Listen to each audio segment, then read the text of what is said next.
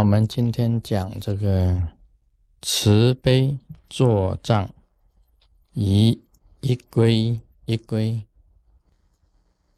这个这里面有一个故事啊，一个祖师的密教祖师的一个故事，是这样子讲的，在中国大陆啊，比较北方的这个这些地方，像新疆啊、蒙古啊、西藏啊，这个青海，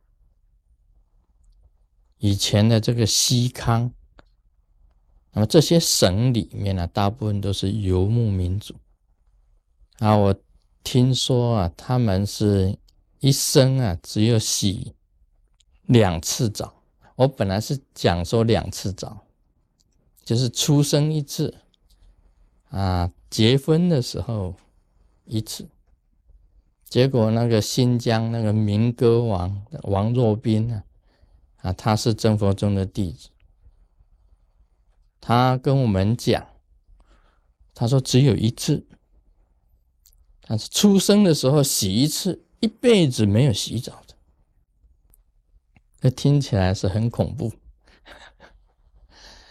所以我就联想到啊，这个《射雕英雄传》呢，里面那个歌进啊，他为什么不娶那个铁木真的那个女儿？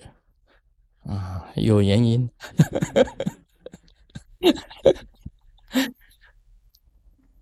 啊，这个好玩呢。我听说他们是这样子，好像是说那个土啊积起来很多的时候啊，实在是很厚啊。他们在太阳底下晒太阳的时候啊，就顺便拿刀子这样子刮啊，刮那些土。把身上的这些土啊刮刮下来，所以在西藏也是一样的，他们藏人呢也是很藏人呐，青海啦，青海那个新疆啊，蒙古都是这样，因为可能水很少，可能那里的水源啊是有问题，或者以前游牧民族的一种习俗。在西藏祖师的这个传说是这样子，他说祖师啊坐在这里，那旁边有两个徒弟，那么祖师身上啊，因为他没有洗澡，所以有跳蚤啊跳他这个跳蚤跳来跳去，跳来跳去，那祖师一看到跳蚤就啊抓一只就丢到口里面，就吃掉，啊那味道不知道怎么样，我是不晓得。那么他就抓这个一个弟子在旁边，他的想法不同。有一个弟子，他就这样子想，他说：“哎呀，这个祖师不是犯了佛教的戒律吗？佛教的戒律有讲不杀生吗？他把这个跳蚤一弄死了，丢到口里面吃掉了。那另外一个弟子的想法。”是这样子的，是他是想说，哎，我假如是那一只跳蚤就好了。啊，这两个人的观念不同啊，这两个人，所以这个题目啊，就是慈悲作障以归一。按照密教的意思是这样子讲，你皈依了师父，皈依了师父以后，不能对你自己本身的。啊，根本上是有任何的疑惑，你没有任何的疑惑啊，就叫做一归一归。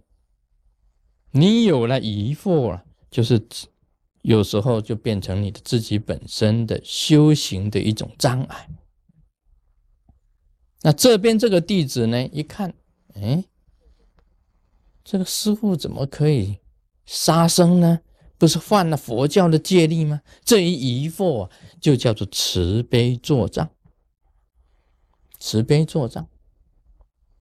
那旁边这一位呢？他想说：“我是那个跳蚤就好了。这跳蚤是被师傅一手捏死的，丢到口里面吃掉的。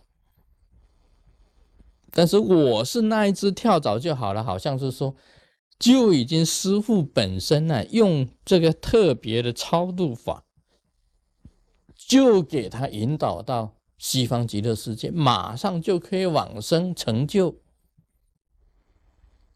啊，这个比喻是这样子的，但是我们来讲起来，有些人的想法不同啊，因为你看两个弟子跟随着师傅，两个人观念通通不一样，一个是有疑惑，一个是依归依。那意思是这样子讲，密教的弟子啊，对自己本身的根本上师啊，不应该有疑惑，不能够有疑惑的，因为你修了他的法，假如你有疑惑，得不到法上的功德；你没有疑惑，你认真的这个修他的法，你会自然成就的，到时候成就会跟佛一样的。一种功德会产生出来，这主要的意思是在在讲这个。我以前也讲过一个故事啊，这个这个济公活佛，他身上也有很多跳蚤，然后他喜欢呢把这个背上跳蚤一抓起来放到前面，又把前面的抓到后面。人家问说：“嗯，那不是一样吗？”前面的抓到后面，后面的抓到前面。那济公佛他是讲你不晓得啊，他们这样水土不服就死掉，水土不服。关于这个洗澡这方面的问题，洗澡这方，以前我们很懒，当学生的时候啊，当军人，有时候不洗澡，他的理由是讲洗澡伤元气。我们那时候的理由，当军人的时候啊，哇，太冷，今天太冷，不洗澡，不洗怎么？为什么不洗呢？伤元气，精神都洗掉了。哎，我想那个密教的祖师啊，可能有他的道理存在哦。你看这些不洗澡，这些土啊，把毛细孔盖住了，把它封闭了。那个气呀，你身体的这些元气不会散掉嘛？洗澡可能真的是伤元气。像我们西雅图这么冷，这个洗澡可能真的是比较麻烦一点。不过在密教里面很奇怪哦，密教的祖师啊，密教的祖师爷不洗澡，身上也有香息。什么原因呢？因为密教有特别的呼吸法，有清净法，有呼吸法。他呼吸里面呢，就是在循环嘛，把身体的这个晦气就排出去了。真正的清新的气啊，经常进来他身体不会发臭的，就是不洗澡也是香的，不洗澡也是香的。啊，你们要练成啊，不洗澡也是香的。我我相信呢，这个这一这一点我相信，因为我自己的师傅也不洗澡，但是他的身体也没有臭味。